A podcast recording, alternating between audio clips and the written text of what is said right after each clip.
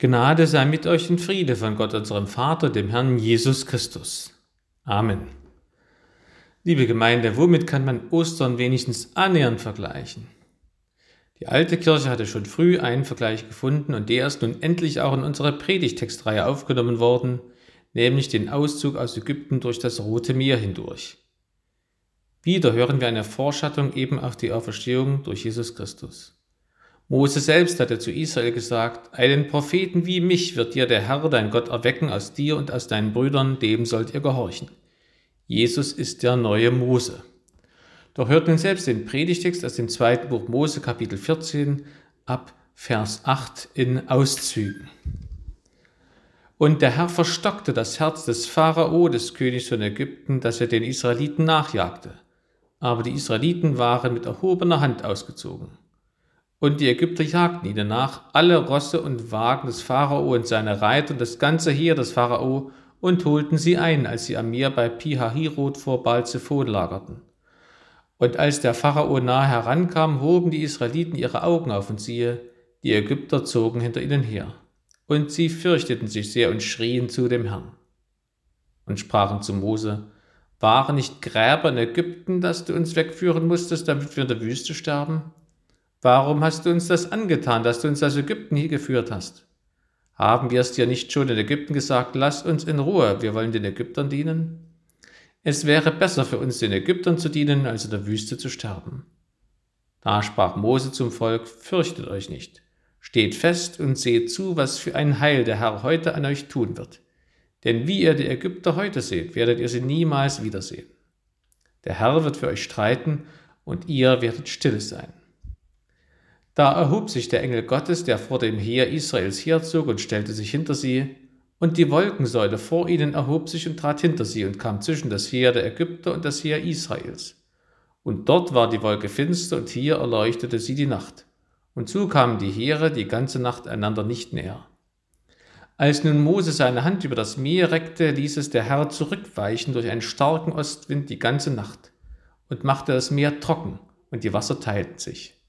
Und die Israeliten gingen hinein mitten ins Meer auf dem Trockenen, und das Meer und das Wasser war ihnen eine Mauer zur Rechten und zur Linken.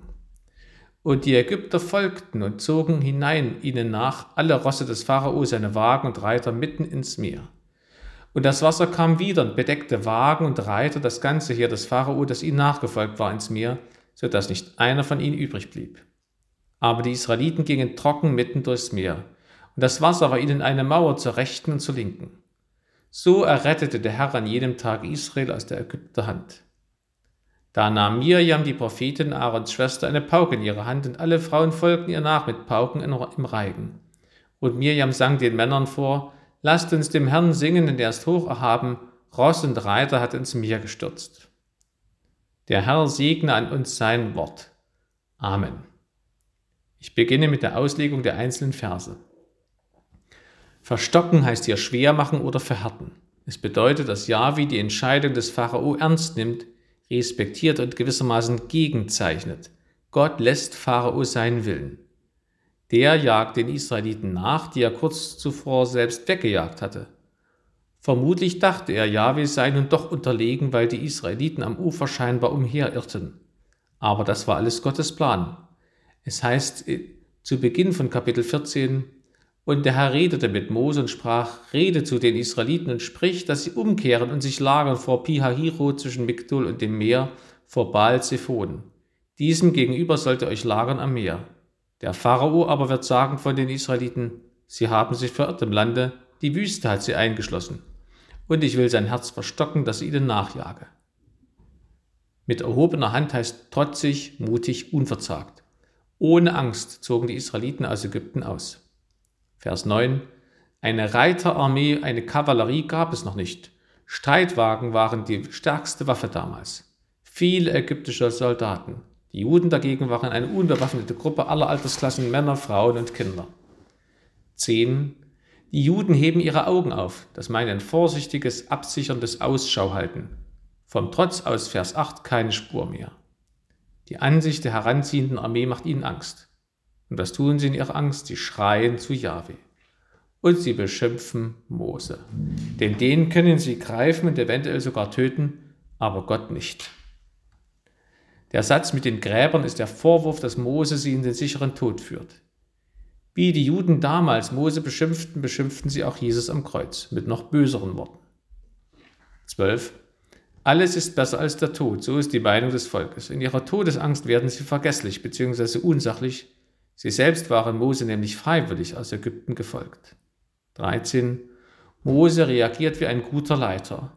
Er ignoriert den bösen Angriff der Gruppe auf sich persönlich. Stattdessen sorgt er für die Gruppe und sagt, fürchtet euch nicht. Genauso geht Jesus für seine Feinde, für uns, ans Kreuz und sagt uns, fürchtet euch nicht. Schon bei seiner Geburt erklingt dieser Ruf und auch sonst noch sehr oft in der Bibel. Mose kündigt Rettung durch Jahwe an. Die Juden werden diese Ägypter tatsächlich nie wiedersehen, nie wieder lebendig, höchstens noch als angespülte Leichen am Strand. 14. Jahwe wird kämpfen, aber ohne Waffen. So ist auch der Kampf Jesu gegen die Sünde ohne Waffen und Gewalt.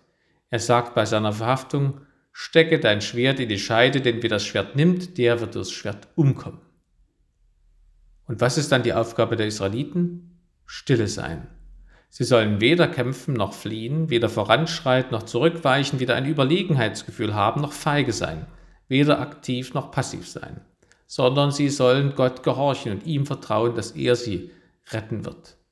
In der Serie The Crown bei Netflix beschreibt die englische Königin ihre schwerste Aufgabe, nichts machen. Egal ob Krieg oder Intrige oder Naturkatastrophen, sie muss ruhig bleiben. Diese Art Ruhe erfordert höchste Intensität und Energie. Warum? Weil nach menschlichem Ermessen die Juden dem sicheren Tod entgegensehen. Entweder ertrinken sie oder sie werden erschlagen. Wo soll da bitte ein Ausweg sein? Wie soll man da ruhig bleiben? Sie scheinen in eine Sackgasse geraten zu sein. Was den Pharao dazu veranlasst, siegesicher in sein Verderben zu reiten und die Juden veranlasst, Todesängste zu erleiden, das ist für Yahweh kein Hindernis. Er schafft einen Ausweg. Wohlgemerkt, wie er das machen wird, hat er bisher noch nicht gesagt. Die Juden können ihm nur vertrauen und sollen es auch. 19 und 20 Engel und Wolkensäule sind beide Beschreibungen dafür, dass Gott gegenwärtig ist. Er weiß, dass die Juden sich wegen des Anblicks der ägyptischen Soldaten fürchten. Deshalb entzieht er sie deren Augen und umgekehrt. Beide können sich nicht sehen. Vereinfacht gesagt, diese Wolke schillert in zwei Farben. Sie hat eine Doppelfunktion. Auf Seiten der Ägypter ist die Wolke schwarz. Das erinnert die Ägypter zum einen an die neunte Plage, als es bei den Ägyptern stockdunkel wurde, aber bei den Juden hell blieb in den Häusern. Wie es heißt, Mose reckte seine Hand gen Himmel, da ward eine so dicke Finsternis in ganz Ägypten an drei Tage lang, dass niemand den anderen sah noch weggehen konnte von dem Ort, wo er gerade war, drei Tage lang, aber bei allen Israeliten war es Licht in ihren Wohnungen. Damit, das, damit ist das eine letzte Aufforderung an den Pharao und die Ägypter umzukehren, im wörtlichen und im übertragenen Sinne.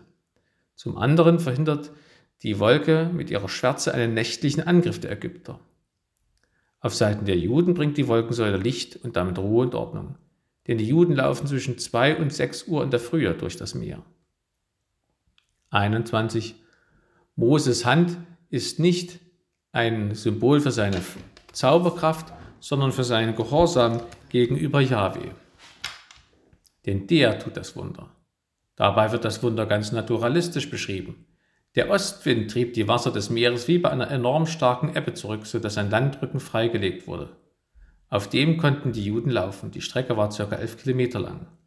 So eine starke Ebbe gab es vor etwa einem Monat in Venedig, so dass man in den Kanälen laufen konnte, die sonst voll Wasser waren. Solche Erscheinungen hat man auch später am Roten Meer beobachtet, darüber hinaus auch am Golf von Suez und am Sirbonischen See. Das Wunder ist nicht das geteilte Meer, sondern der Rettungswille Jahwe sowie der Glaubensgehorsam des Mose und Israels. 22. Das Wasser teilte sich in zwei Seen nördlich und südlich des frei gewehten Landrückens.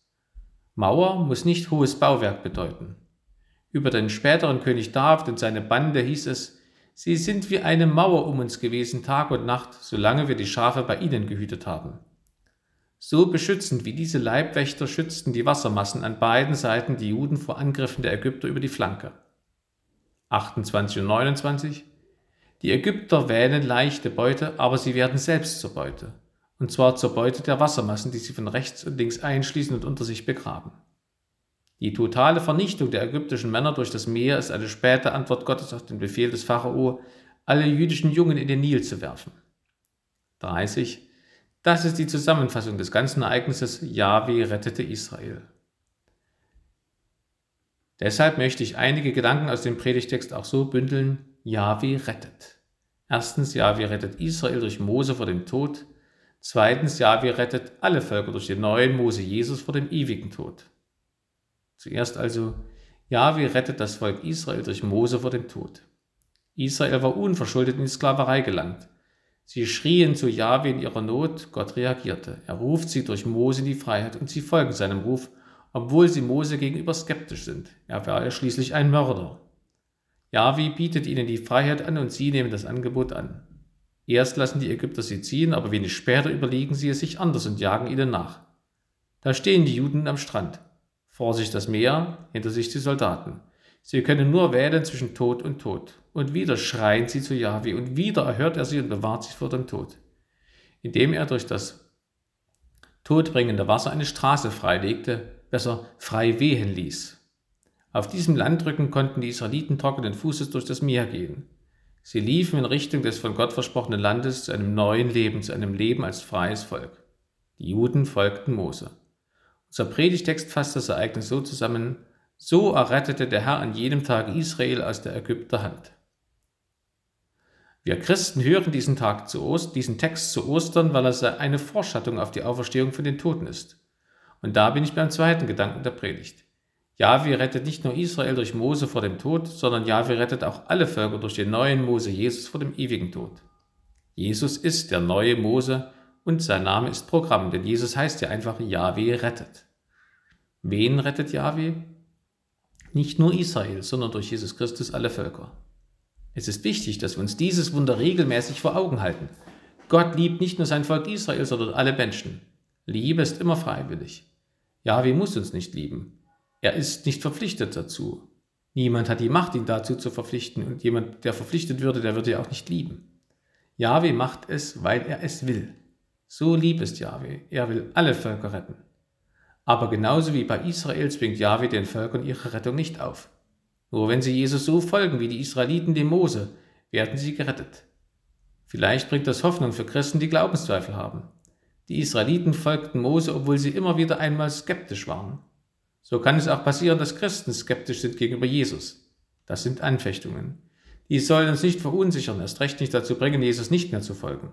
Denn das Wesentliche am Christsein ist nicht, ob ich immer gute Gefühle in Bezug auf Jesus habe, sondern ob ich ihm nachfolge, ob ich mache, was er sagt, auch wenn ich es nicht verstehe.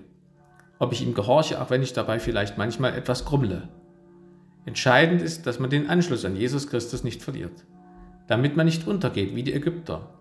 Sie sind ja denselben Weg gegangen wie die Juden, aber zu spät. Sie gingen eben nicht hinter Mose her, sondern hinter dem Volk. Sie wollten nicht Gottes Willen erfüllen, sondern den Willen des Pharao. Im Hebräerbrief heißt es dazu, durch den Glauben gingen die Israeliten durchs Rote Meer wie über trockenes Land. Das versuchten die Ägypter auch und ertranken. Wir sehen an den Ägyptern, es gibt ein zu spät. Was genau beinhaltet die Rettung durch Gott den Vater? Die Israeliten wurden vor Totensklaverei gerettet. So werden wir vor dem ewigen Tod gerettet, der die Sklaverei durch die Sünde und die ewige Verdammnis bedeutet. Nun ist der ewige Tod etwas ganz anderes als der irdische Tod, denn den werden die meisten Christen auch erleiden. Der ewige Tod beinhaltet nicht nur, nicht mehr auf der Erde zu leben, er beinhaltet gerade nicht, nicht mehr vorhanden zu sein, sondern er beinhaltet, in nicht enden wollenden Qualen weiter zu existieren.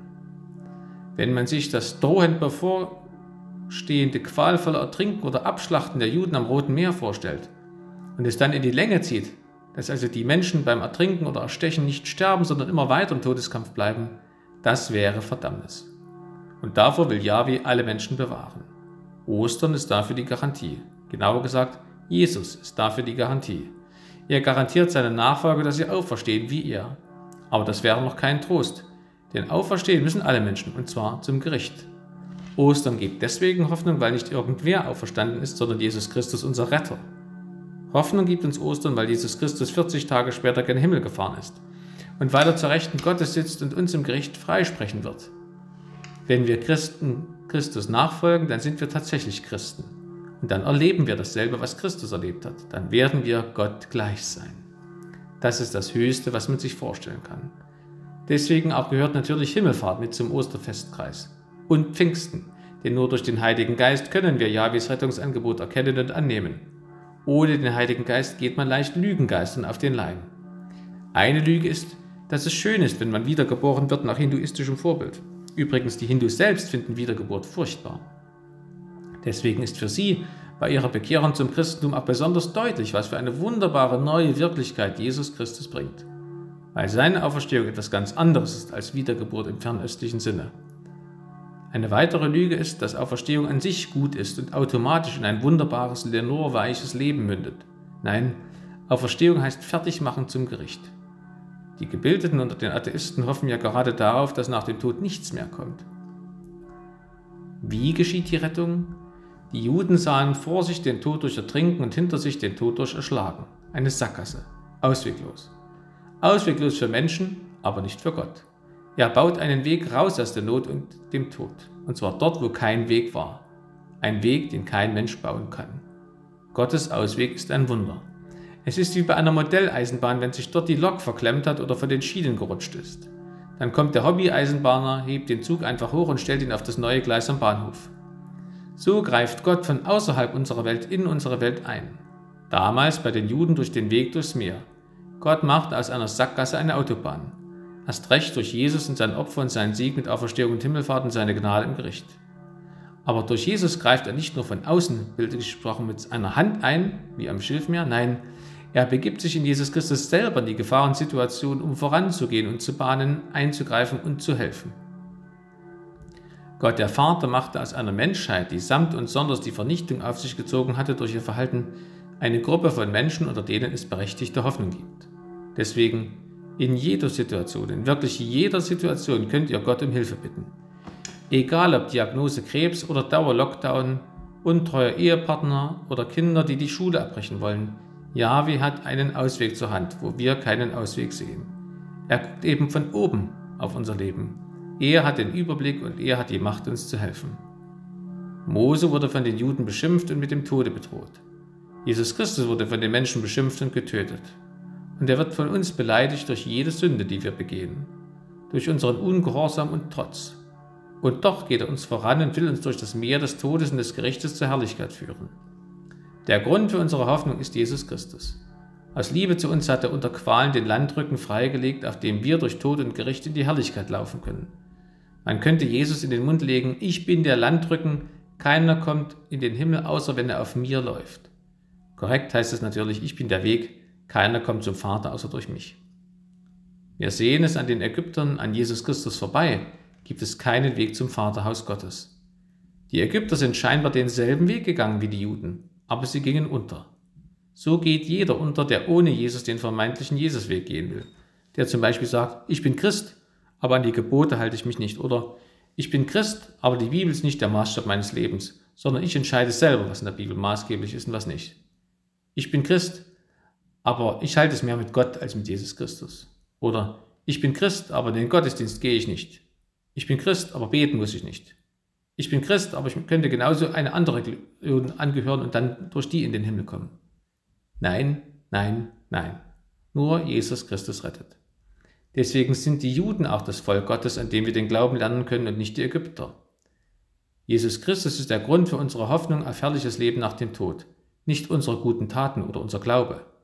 Deshalb gehören eben auch der Karfreitag und die gesamte Passionszeit zum Osterfestkreis. Alle diese Ereignisse zusammen bewirken das Angebot unserer Rettung. Wie werde ich gerettet? Durch Glauben und Taufe. Die Taufe sieht die Kirche seit alters vorgeschattet im Durchzug Israels durch das Rote Meer. Im Neuen Testament steht, ich will euch aber, Brüder und Schwestern, nicht in Unwissenheit darüber lassen, dass unsere Väter alle unter der Wolke gewesen und alle durchs Meer gegangen sind und sind alle auf Mose getauft worden in der Wolke und im Meer. Beim Eingießen des Taufwassers wird daran erinnert mit den Worten, durch das Wasser des Roten Meeres hast du dein Volk Israel aus der Knechtschaft in die Freiheit geführt. Und in einem Gebet für die Osternacht wird darauf Bezug genommen mit den Worten, dies ist die Nacht, die unsere Väter, die Söhne Israels, aus Ägypten befreit und auf trockenem Pfad durch die Fluten des Roten Meeres geführt hat. Dies ist die Nacht, in der die leuchtende Säule das Dunkel der Sünde vertrieben hat. Unser Predigtext ist eine der Lesungen zur Osternacht. Aus diesem Grunde feiern wir in der Osternacht auch Taufgedächtnis. Gott hat rettend eingegriffen in mein Leben. Das wird man nie ganz verstehen können. Als Erwachsener sowieso nicht. Vielleicht nicht einmal als Kinder, obwohl uns Jesus die Kinder als Vorbilder des Glaubens hinstellt. Jedenfalls dürfen wir in den Osterjubel einstimmen, wie die Juden, die staunend und sprachlos die zurückkehrenden Fluten vom sicheren Strand aus betrachten. Mirjam leitet den Frauenchor an und antwortet mit einem kurzen Lied den Männern, die vorher ein längeres Loblied oder Moses Leitung gesungen hatten. Lasst uns genauso jubeln. Der Herr ist auferstanden, er ist wahrhaftig auferstanden. Halleluja. Amen. Und der Friede Gottes, der höher ist als alle Vernunft, der bewahre eure Herzen und Sinne in Christo Jesu. Amen.